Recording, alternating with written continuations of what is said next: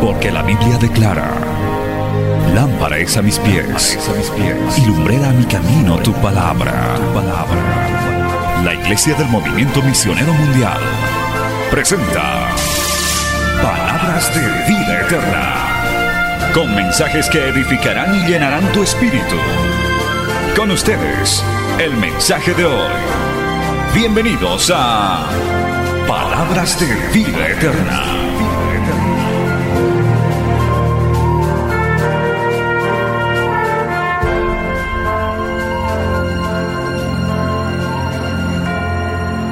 Hechos capítulo 9. Hoy vamos a ver, amado hermano, unos textos sobre la disponibilidad y vamos a usar como base Hechos capítulo 9. Gloria al nombre del Señor.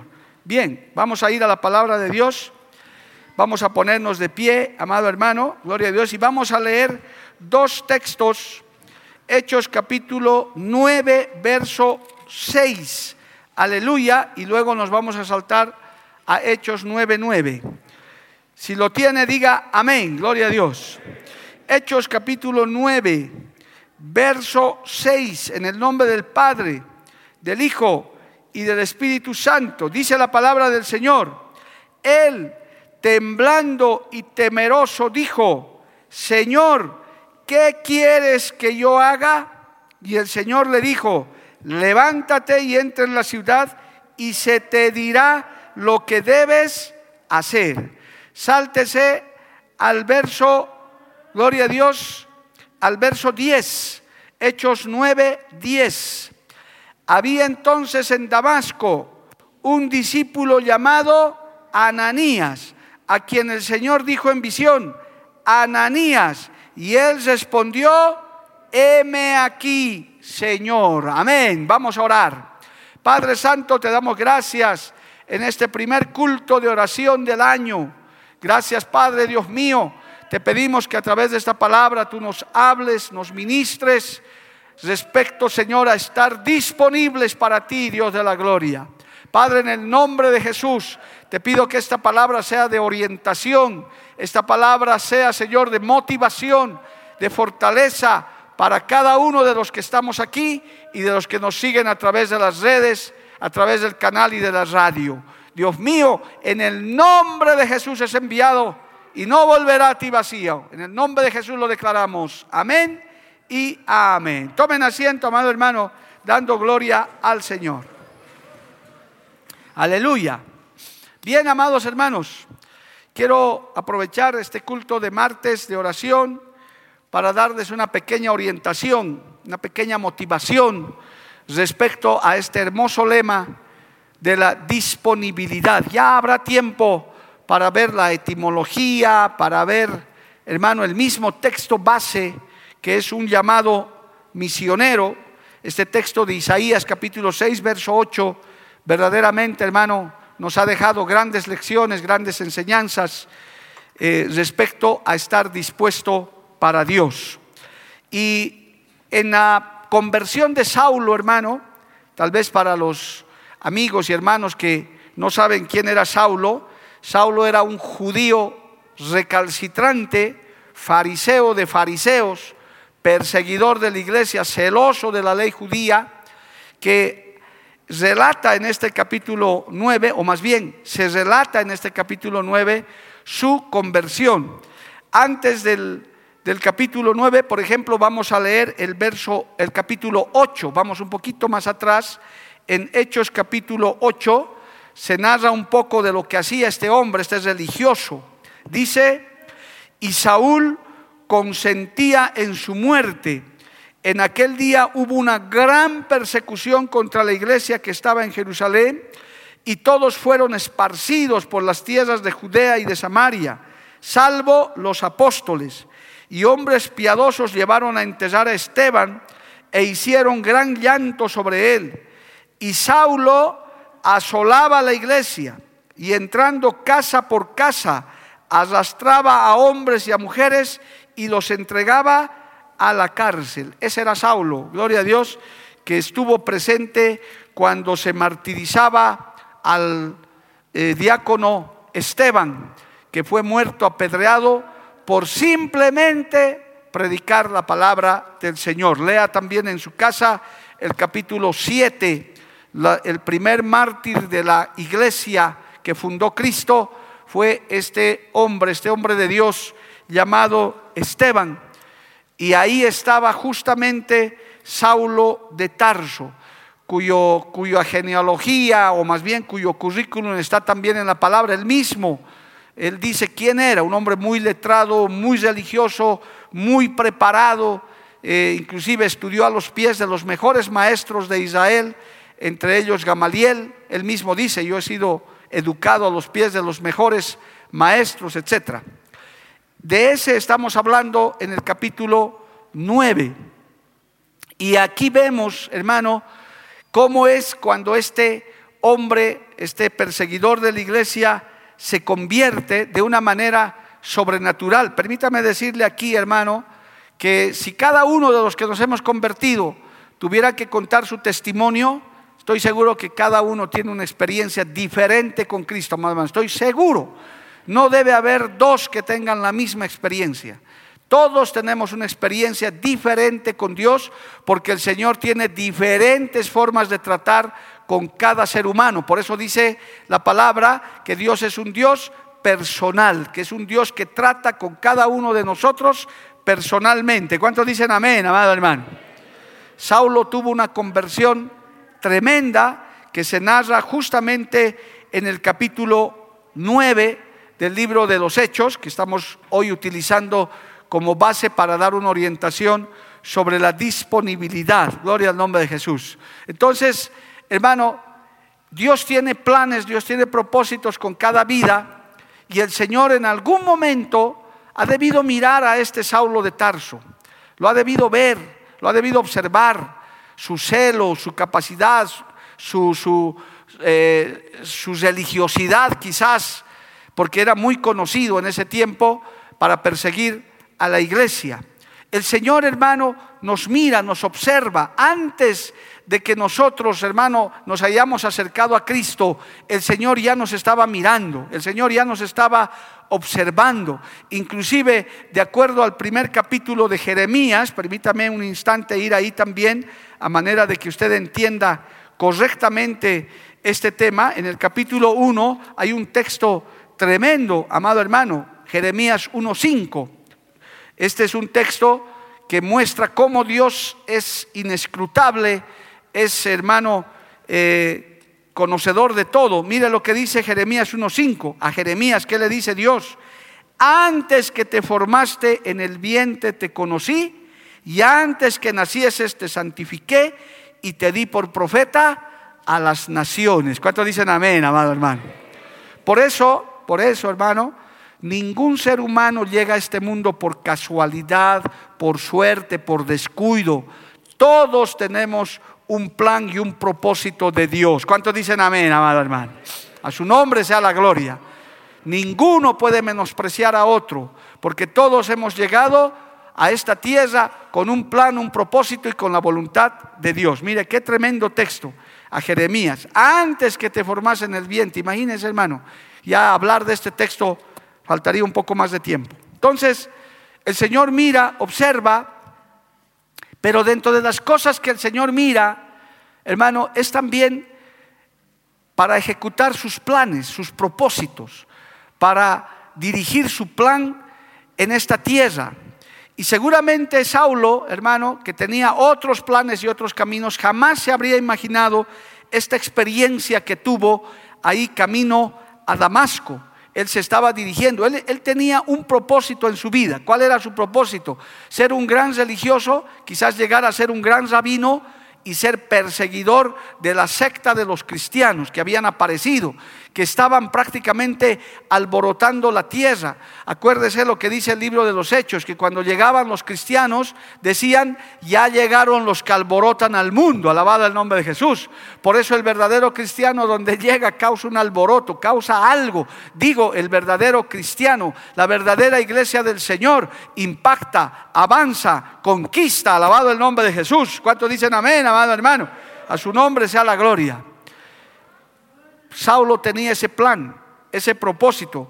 Si, leemos un poquito los primeros versículos antes del punto que queremos tratar hoy, en el versículo 1 de Hechos 9, dice la palabra, Saulo, respirando aún amenazas y muerte contra los discípulos del Señor, vino al sumo sacerdote y le pidió cartas para las sinagogas de Damasco, a fin de que se hallase algunos hombres o mujeres de este camino, los trajese presos a Jerusalén.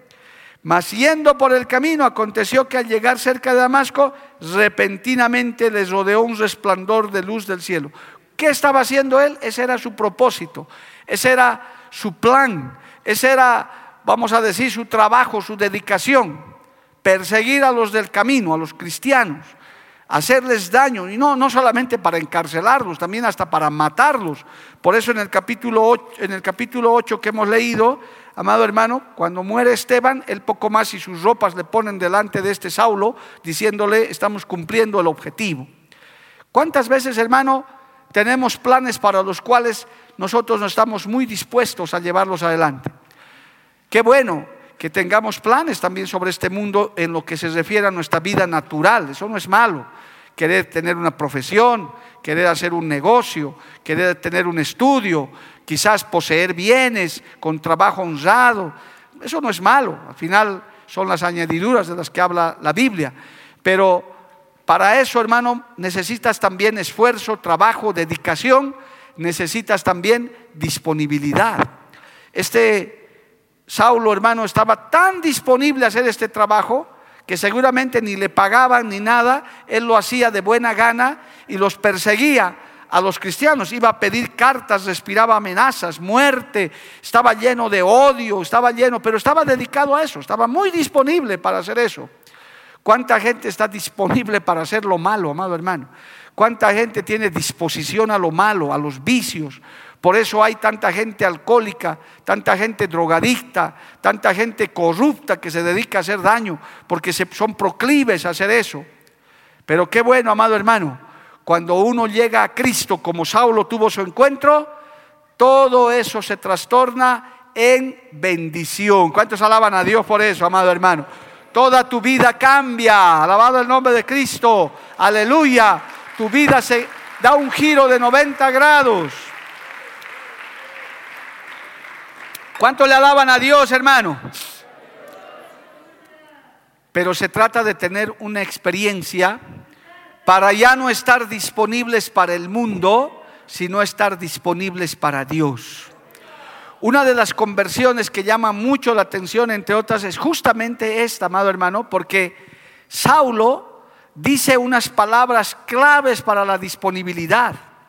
Cuando cae a tierra, en el verso 4, oye una voz que le dice, Saulo, Saulo, ¿por qué me persigues? Y él, dice, ¿quién eres, Señor? Y el Señor se identifica, ni siquiera le da un acertijo, no le dice yo soy el que soy, no, el Señor es muy claro y le responde, yo soy Jesús a quien tú persigues. Dura cosa te es dar cosas contra el aguijón. Es decir, el Señor se identifica claramente diciéndole a Pablo, yo soy Jesús. Y la respuesta de, de Saulo, después el apóstol Pablo, dice que temblando y temeroso dice, ¿qué quieres que yo haga? Alabado el nombre de Jesús. Yo le pregunto en esta noche a nuestra audiencia en radio, en televisión y a los que estamos aquí, ¿Cuántos nos hemos convertido con esa frase?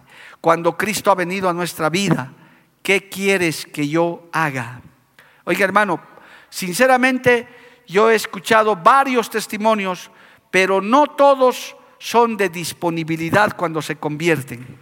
Hay conversiones de diferente forma y manera, pero que no son de disponibilidad, son más bien de pedido inmediato.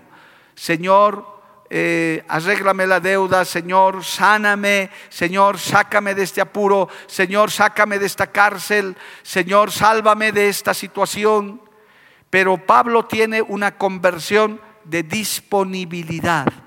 ¿Qué quieres que yo haga? En otras palabras, utilízame, Señor. ¿Cuántos le alaban a Cristo, amado hermano?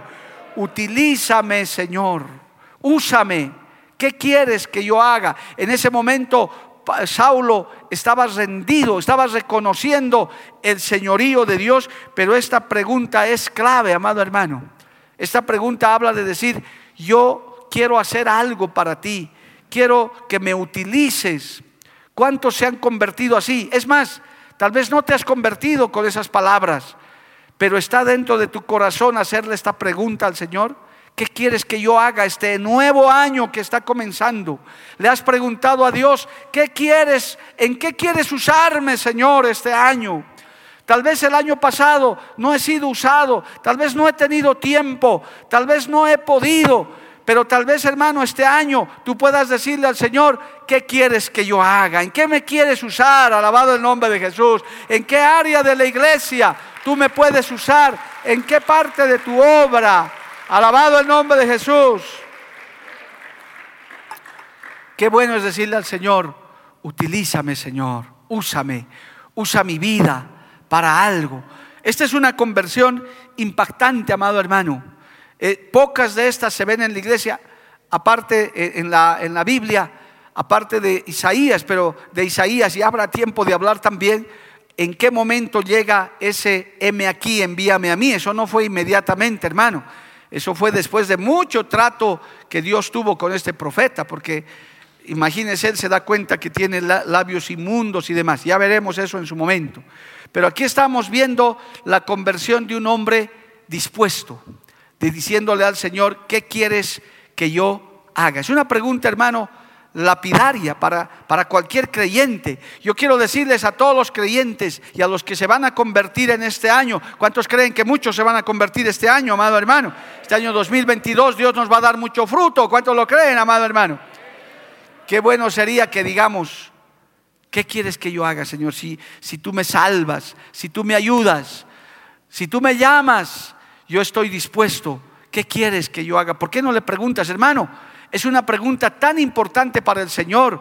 Eso demuestra sumisión, eso demuestra docilidad, estar, hermano, eh, con un corazón dispuesto a servirle al Señor en cualquier área. No solamente el púlpito, no solamente haciendo alguna cosa visible, sino también alguna cosa que no se vea, que no sea tan notable. Alabado el nombre de Jesús. Y viene la respuesta del Señor. ¿Sabe qué, hermano? Cuando un ser humano se rinde a Cristo, aleluya, y uno le dice, Señor, ¿qué quieres que yo haga? Ten por seguro, por la palabra de Dios, que no vas a quedar sin respuesta. El Señor te puede y te quiere usar. Voy a volver a repetir, el Señor te quiere y te puede usar. El que a mí viene, dice el Señor, yo no le echo fuera. Alabado el nombre de Jesús. Así tengas las habilidades como la parábola de los talentos, sean, sean las habilidades más mínimas, Dios lo puede usar. Tengas buenas habilidades, Dios lo puede usar. Tengas muchas, Dios lo puede usar. Pero no puede haber ninguno que no diga yo no sirvo para nada. No, hermano, en las manos de Dios lo que no es se convierte en lo que es. Lo imposible se vuelve posible. Alabado el nombre de Jesús. La derrota se vuelve victoria. ¿Cuántos levantan su mano y le alaban a Dios, hermano? A su nombre, gloria. Pablo era un religioso, era un criminal, respiraba amenazas, muerte. Hermano, y Dios lo miró Dios lo vio con otros ojos. Y justamente la respuesta que le da Pablo cuando el Señor se identifica, cuando le dice, yo soy Jesús, Él dice, ¿qué quieres que yo haga? ¿Qué quieres que yo haga? Podía haber respondido de otra manera, podía haber escapado, no sé qué habría dicho la Biblia, pero aquí el relato dice que Él dijo, ¿qué quieres que yo haga? Y el Señor le responde. Si tú te pones en las manos de Dios, si saliendo de este primer culto de este año, Tú dices y llegas a tu casa y dices, Señor, ¿qué quieres que yo haga? Soy un miembro de esta iglesia, soy parte de este ministerio, soy parte de tal avanzada, no sé, en el lugar donde se encuentren nuestros oyentes, la respuesta va a venir del cielo. Porque oiga bien, todos somos útiles en las manos del Señor. Pensé que iba a haber una gloria a Dios más fuerte. Todos somos útiles en las manos del Señor. Todos los que vienen a Cristo arrepentidos y se humillan. A su nombre. Gloria al Señor, hermano. Todos. Por eso es, eso es la maravilla del Evangelio, hermano. Que no hay acepción de personas. No hay más ni menos. El Señor puede usar lo más pequeñito, lo más vil, lo más menospreciado, pero también puede usar lo más importante. Por eso de este lema hay mucho que hablar, hermano. Durante este año habrán varias enseñanzas. Yo le pido que esté atento a uno de nuestros pastores en nuestras actividades. Usted verá, y yo creo que a través de esto, muchos que se creían que no podían hacer nada, ahora van a servir para algo. Se van a dar cuenta que Dios te está tomando, está viendo tu vida, te está observando para en algún momento, en alguna circunstancia, poderte usar para honra y gloria de su nombre. ¿Cuántos lo creen, amado hermano? A su nombre sea la gloria. Cristo nos puede usar, Cristo puede usar tu vida.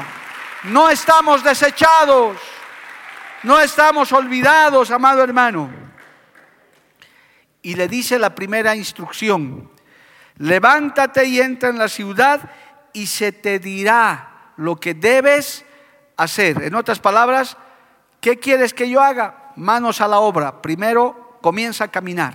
Yo te voy a indicar. Eh, qué lindo, hermano, cuando uno le pregunta al Señor, ¿qué quieres que yo haga? Y el Señor, el Señor, te comienza a dar las instrucciones.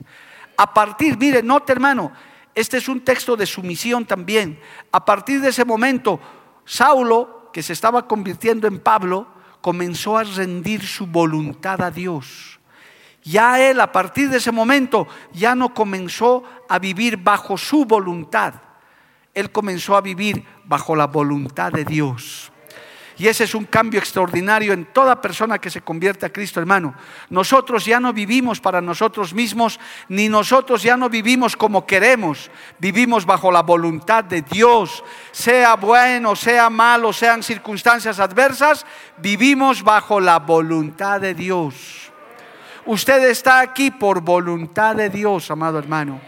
Somos salvos por la gracia, misericordia y voluntad de Dios.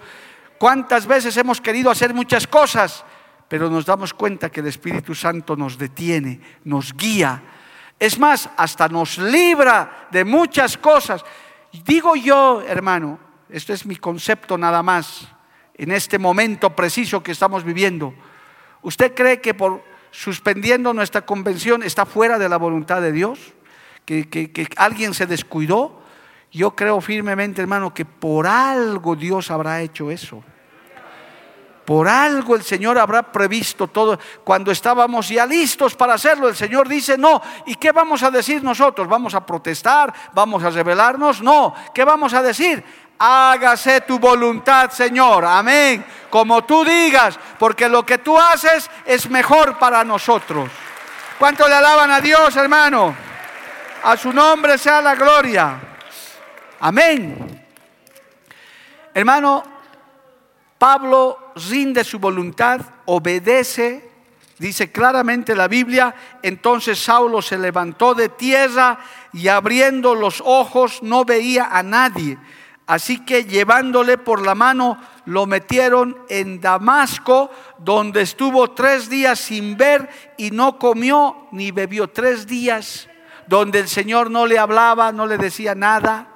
Se quedó obediente y aquí hay otra gran enseñanza de la disponibilidad. Hay que aprender a esperar en Dios. Oh hermano, las lecciones de la paciencia son a veces muy duras de aprender. Los impacientes digan amén. Hay algunos. Algunos somos impacientes, pero las lecciones de la paciencia es que tenemos que aprender a esperar en Dios. Pablo fue introducido a Damasco y dice la Biblia que tres días estuvo, tres días sin ver y no comió ni bebió. Usted se imagina sentado ahí, hermano, ciego encima, porque no podía ver. Y cada minuto se habrá vuelto una hora. Habrá llegado esa noche, habrá amanecido y nada. Habrá pasado todo ese día, nada. Habrá vuelto a anochecer y nada. Ha vuelto a amanecer otra vez, nada. Y volvió a anochecer y nada. Una primera lección de paciencia, amado hermano. El que es disponible, el que le dice al Señor, ¿qué quieres que yo haga? Tiene que aprender también a esperar en Dios. Todo tiene su tiempo y todo tiene su hora debajo del sol. Alabado el nombre de Jesús. Y más adelante Eclesiastés dice, Dios lo hizo todo bueno en su tiempo. Alabado el nombre de Jesús. Quizás para muchos este año sea el año y el tiempo en el que Dios te va a usar, en el que Dios te va a utilizar, en el que el Señor va a levantar tu vida, va a sacar tus talentos, pero quiere escuchar de tu boca, Señor, ¿qué quieres que yo haga? ¿Qué voy a hacer este año? ¿O me voy a quedar así? A su nombre, a su nombre es una pregunta, hermano, para empezar este año. Qué triste sería que estemos cerrando el 2022, hoy qué triste, hermano, y usted diga, no he hecho nada. Qué desgracia, ¿verdad, hermano? No he hecho nada, se me ha ido un año más y no he hecho nada. Estoy hablando de la iglesia. Ni siquiera me he congregado bien, ni siquiera me he consagrado bien, Sigo siendo el mismo o la misma mediocre que era el año pasado. Qué desgracia, hermano. ese metas, ese objetivos, suba un escalón más, mejore un poco más, conságrese un poco más.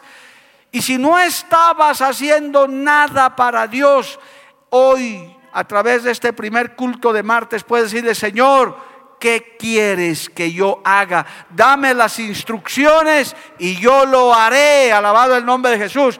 Y espera en el Señor. Porque si el Señor les respondió a Saulo, ese mismo Dios está aquí en esta noche, escuchando para escuchar de tu boca, decirle, ¿qué quieres que yo haga? No te quedes como estás, alabado el nombre de Jesús. Tenemos que avanzar la noche se aproxima, hay que trabajar mientras el día dura, hermano. Ya se sienten las sombras sobre la humanidad. El pecado está arropando el mundo. La iglesia se está preparando para ser levantada al cielo. No es tiempo, hermano, de cruzarnos de brazos. No es tiempo de mirar de palco. Hay que tener disponibilidad para decirle al Señor, ¿qué quieres que yo haga? Alabado el nombre de Jesús. Pero hay una segunda parte en esto, hermano del segundo texto que hemos leído. El Señor lo tenía Saulo con un propósito, lo trató, lo puso ciego y lo arrinconó y buscó a otro, ha alabado el nombre del Señor, buscó a otro, note, no era Pedro, no era, pa, no era Juan, no era nadie, era un varón llamado Ananías. Oh, qué buenos son los Ananías este ya era un discípulo, se ve que estaba conectado con Dios, era un hombre consagrado a Dios, estaba buscando, ya era un hombre, oiga, dispuesto para Dios. En algún momento de este año haremos la diferencia entre dispuesto y disponible, pero este hombre era dispuesto para Dios, estaba ahí. Por eso dice la Biblia en el verso 10 que había en Damasco, un discípulo llamado Ananías, a quien el Señor dijo en visión, Ananías, en visión. Y él que respondió, heme aquí, Señor. Se ve que era un hombre que estaba dispuesto para Dios, estaba, permítame el término, conectado con Dios. Qué bueno es estar conectado con Dios, hermano. No estar desubicado. Hay, hay, hay hermano, pueblos, naciones, personas, que el Señor quiere tratar con ellos, que el Señor quiere hacer cosas y ni cuenta se dan. ¿Por qué? Porque están desubicados, están distraídos en otras cosas. No se distraiga, hermano. Este no es tiempo para distraerse, alabado el nombre de Jesús. Es tiempo de estar conectado con Dios, conectado con su palabra, conectado con la iglesia del Señor. Estoy aconsejando mucho a, la iglesia y a los que nos oyen y nos ven, hermano, hoy más que nunca hay que estar atentos a los acontecimientos que están pasando. Porque también muchos se extraviarán, hermano. Como ya estamos viendo. ¿Para qué vamos a dar detalles por ahora? Pero hay gente que está extraviada, lamentablemente, y a los que estamos bien nos dicen que estamos mal. Bueno, no importa. Pero se ve que este Ananías estaba conectado, por eso pudo oír la voz de Dios. Dios habla. ¿Cuántos dicen amén, hermano? Y Dios habla con voz audible, por si acaso. Si usted nunca ha escuchado la voz de Dios, por lo menos dígale, Señor, háblame, quiero oír tu voz. No se va a ofender el Señor. No, no, no. Pierda cuidado. Usted puede decirle en su oración, Señor, háblame, quiero oír tu voz. Oiga, hermano, qué hermosa es la voz audible del Señor. Qué hermosa es la voz audible de Dios, hermano. Yo no es que oigo cada rato, soy sincero, no es que al venir ya me estaba hablando, no. Pero cualquier momento y en varias oportunidades, inclusive en este santo lugar, yo he escuchado audiblemente la voz de nuestro Señor, que en esta noche está aquí en medio de nosotros. Porque los que hablamos de parte de Dios no hablamos de nosotros, hablamos lo que Dios pone en nuestro corazón, en nuestra mente, y Él está aquí para escuchar en pocos minutos cuántos le van a decir, ¿qué quieres que yo haga, Señor? O como Ananías, que cuando oyó la voz de Dios, ¿qué les respondió? Heme aquí, Señor. Oh, qué lindo, hermano qué disposición. Hermano Edwin, vamos a, hacer, vamos a hacer algo. Heme aquí, Señor. Oh, qué lindo. Hermanita, vamos a ir a hacer. Heme aquí. Oh, qué lindo. Qué buena es la gente dispuesta. La gente que dice, yo, yo, yo, yo, yo puedo hacer. Hermano, algo que hemos aprendido con mi esposa desde que nos hemos congregado en esta bendita obra es ser dispuestos, por lo menos. Tal vez no estábamos muy disponibles, pero estábamos dispuestos. Si mi pastor un día testificara sobre mí, puede hablar que el hermanito Mario siempre estaba levantando la mano. Yo, yo, yo, pastor, yo le acompaño. Yo, yo puedo ir, pastor, yo quiero ir. Y eso Dios mira, tu disposición. ¿Por qué digo que Ananías estaba dispuesto y quizá no muy disponible? Porque cuando el Señor le da la orden, le dice a Ananías, ahora ya no está hablando con Saulo, está hablando con este discípulo, levántate y ve a la calle que se llama derecha y busca en casa de Judas a uno llamado Saulo de Tarso, porque aquí él ora y ha visto en visión a un varón llamado Ananías que entra y le pone las manos encima para que recobre la vista. Entonces, ¿qué responde Ananías? Sí, Señor, en este momento voy, dice eso la Biblia. Sí, Señor, y corrió en ese momento. No, ¿qué dijo Ananías? Comenzó a poner pretextos. Señor, mire, Señor, he oído de muchos acerca de este hombre. ¿Cuántos males me ha, hecho a tus santos en Jerusalén? Como si Dios no supiera. Y aún aquí tiene autoridad de los principales sacerdotes para aprender a todos los que invocan su nombre. Como diciéndole, Señor, ¿no sabías? ¿No estabas enterado quién es este Saulo? Creo que te has equivocado. A este más bien un rayo debe haberle caído. Debería haber muerto. ¿Por qué no lo has matado, Señor? Este merecía morir. Creo que, Señor, un poquito te informaré. Mire, Ananías se pone de informante del Señor. Le está orientando a Dios. Pero en el fondo está diciendo, estoy dispuesto, pero no estoy disponible para irse a hacer semejante labor. En algunos comentarios de este texto, hermano, se lee dos cosas.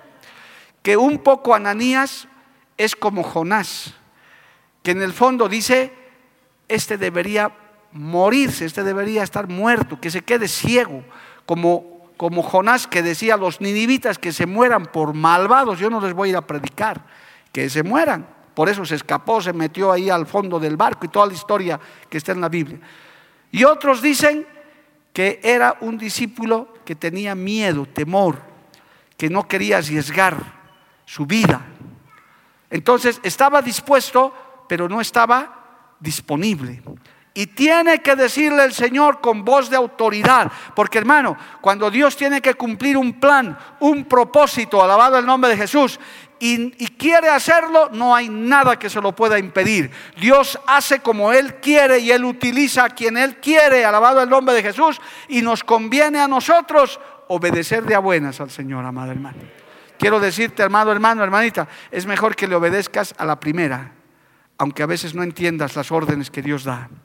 Y el Señor le dice con voz de mando, ve, porque instrumento escogido me es este, para llevar mi nombre en presencia de los gentiles y de reyes y de los hijos de Israel, porque yo le mostraré cuánto le es necesario padecer por mi nombre. Yo creo que esa palabra le ha animado a Ananías. Ah, y así es para padecer a este que, que se lo lleven. Pero tuvo que explicarle, mira hermano, cuando Dios quiere usar una persona, cuando Dios quiere usar una, una iglesia, a veces Dios hasta nos da explicaciones de lo que Él quiere hacer, cuando Él quiere hacerlo. No es malo. Dios nos puede revelar sus planes hasta cierto punto. Es más, yo puedo decir que muchos planes Dios nos ha revelado. Dios nos ha mostrado aún en esta iglesia cómo Él quería hacer las cosas. Para empezar, la fundación de esta iglesia, hermano, el proyecto que Dios tenía hace 20, ahora van a ser 25 años, el proyecto, para los nuevos en la fe les digo, para que vea cómo se cumple la escritura, el proyecto cuando mi esposa y yo y mi familia fuimos llamados a Cochabamba, no era para fundar una iglesia en cualquier parte, no, el llamado era una iglesia en el centro de la ciudad, así era el llamado. O sea, Dios decía, quiero una iglesia en el poco más le hemos fallado por tres cuadras porque hubiéramos estado en la plaza principal. Pero el Señor dijo, no, eso quiero yo. Ese es mi proyecto, ese es mi plan y me voy a buscar mis instrumentos y esos instrumentos tienen que decirme, heme aquí, envíame a mí, yo voy a hacer tu voluntad. Dios te puede escoger para planes así, planes de otra clase, proyectos de otra clase, aunque de momento no parezca. ¿Cuántos creen que Dios puede usarte, amado hermano, hermanita? Dios puede usarte. Saulo no estaba calificado. ¿Quién se hubiera imaginado de los apóstoles que un, hombre de esa clase podía ser usado para nada menos predicar el Evangelio? Por eso esto también, hermano, en la evangelización tiene una gran enseñanza. Nunca descalifiques a nadie. No, ¿cómo pues este hermano? Uh, ¿Cómo? Hermano, ¿cómo vamos a decir así? No, no, no, la hermanita. Uh, no, no, hermano, nosotros jamás podemos decir eso. Porque Dios puede decir, tú estás mirando con tus ojos, pero yo miro con otra mirada.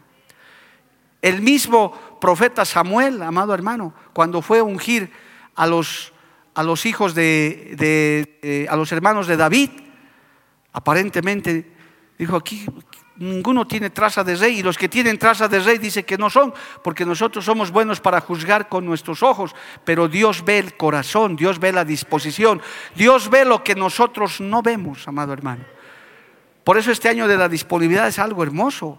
Porque estoy seguro, y en este primer culto que estoy dando este, esta pequeña enseñanza, el Señor me muestra y me dice a mí también como pastor, yo voy a usar personas que quizás tú antes ni mirabas siquiera. Dios va a levantar gente, amado hermano, parejas, matrimonios, oh, aleluya, jóvenes, matrimonios, personas que tal vez no pensaba ser utilizado, Dios te va a llamar, Dios te va a tocar, el Señor va a tratar con tu vida. Si lo crees, dale gloria a Dios, amado hermano. A su nombre, gloria. Dios a veces tiene que hacer estas cosas. Mire, un Ananías, un discípulo. ¿Qué diferencia hay en esto, amado hermano? Permítame este detalle más, tengo pocos minutos. El recién convertido, ¿qué dijo? Pablo el Saulo, ¿qué dijo? Dijo, ¿qué quieres que yo haga? Y Ananías dijo, heme aquí. Saulo puso pretextos, no, obedeció y se metió en la casa de Judas y se arrinconó ahí tres días y el Señor le habló y le dijo, va a venir un Ananías a orar por ti, va a venir a buscarte, así que habla con él, gloria al nombre de Jesús. Y Ananías estaba ahí dispuesto para escuchar la voz de Dios, pero todavía tenía argumentos en su corazón, todavía tenía problemas en su corazón. no se animaba a cumplir la voluntad de Dios, alabado el nombre de Jesús. Y tan bueno el Señor le explica todo, amado hermano. Y recién, oiga, este texto me gusta, y recién Ananías se pone disponible para Dios. Fue entonces Ananías. ¿Nota la diferencia entre ser dispuesto y ser disponible? La diferencia es si yo quiero hacer, pero hazlo en este momento, vamos, no, es que ahorita no puedo. Hay cantidad de textos de eso. Sígueme. Y otro joven le dijo al Señor, no, deja primero que entierre a mi padre. Dispuesto, pero no está disponible. Ya va a haber tiempo para hablar de eso. Pero mire qué privilegio se ha ganado Ananías, amado hermano. Fue entonces Ananías y entró en la casa y poniendo sobre él las manos, dijo, hermano Saulo, el Señor Jesús que se te apareció en el camino por donde venías, me ha enviado para que recibas la vista y sé lleno del Espíritu Santo. Oh, aleluya. Y al momento le cayeron de los ojos como escamas y recibió al instante la vista y levantándose fue bautizado y habiendo tomado alimentos recobró fuerzas y estuvo Saulo por algunos días con los discípulos que estaban en Damasco. Saulo habrá contado en su testimonio. Ananías quedó marcado en la Biblia como un hombre que obedeció y tuvo el privilegio de orar por la sanidad de Saulo y bautizarlo con el Espíritu Santo. Orar para que el bautismo del Espíritu Santo venga sobre él. Qué privilegio, amado hermano. ¿Usted se ha puesto a pensar quiénes han orado por conversión de esos grandes hombres y mujeres de Dios? debe ser un privilegio, hermano, debe ser un gozo de decir, mire, yo he orado por este predicador y miren ahora lo que es, cómo Dios lo usa. Por eso Dios te puede usar para eso, hermano. Dios te puede usar. Tal vez en este año, si te dispones, si eres disponible para Dios, entres a lugares, vayas a lugares que tú antes ni te imaginabas, con palabra de salvación, con palabra de sanidad, con palabra de liberación, alabado el nombre de Jesús. Y usted no diga, yo no puedo, yo no sé, yo no he egresado de ningún instituto. Diga como Pablo, diga como Ananías, heme aquí, Señor, yo quiero hacer algo para ti. Si tú me respaldas, yo lo hago, alabado el nombre de Jesús. ¿Cuántos levantan su mano y le alaban a Dios, hermano? Cristo vive. Amén, amados hermanos. Yo estoy seguro que a través de estas enseñanzas que vamos a tener este año, hermano, muchas personas, aún los que como Ananías le servimos a Dios, tenemos que estar más disponibles que nunca. Yo le estoy pidiendo a Dios eso, que, que, que mi tiempo me alcance, hermano, para estar más disponible. Hoy ya empezamos yendo a un servicio fúnebre que al que no teníamos tiempo para ir, pero con los pastores nos dispusimos, dijimos, no, no, tenemos que estar disponibles, vamos a ir, vamos a hacer lo posible para estar con nuestros hermanos, porque a veces, hermano, también tenemos barreras de tiempo, pero cuando uno le dice al Señor, yo estoy aquí, heme aquí, sacamos tiempo de donde no hay, alabado el nombre de Jesús. Y parece que el Señor hasta alargara los días, amado hermano, y nos da tiempo para que podamos llegar. Pídele eso al Señor en esta noche, hermano amado. En el inicio de este año de la disponibilidad, no te quedes como estás. No te quedes en la inercia, en la indiferencia. No te quedes ahí solamente de espectador, de espectadora, mirando a ver qué pasa. Puedes en este año decirle, Señor, ¿qué quieres que yo haga? O por lo menos empezar por el M aquí. No sé todavía qué tengo que hacer, pero heme aquí, aquí estoy, ahí está el lema, hermano, todo el año de estar disponible, no solamente dispuesto, sino estar disponible. Hermano, la obra va a crecer. ¿Cuántos lo creen, amado hermano? Con esta situación, miles de almas están esperando.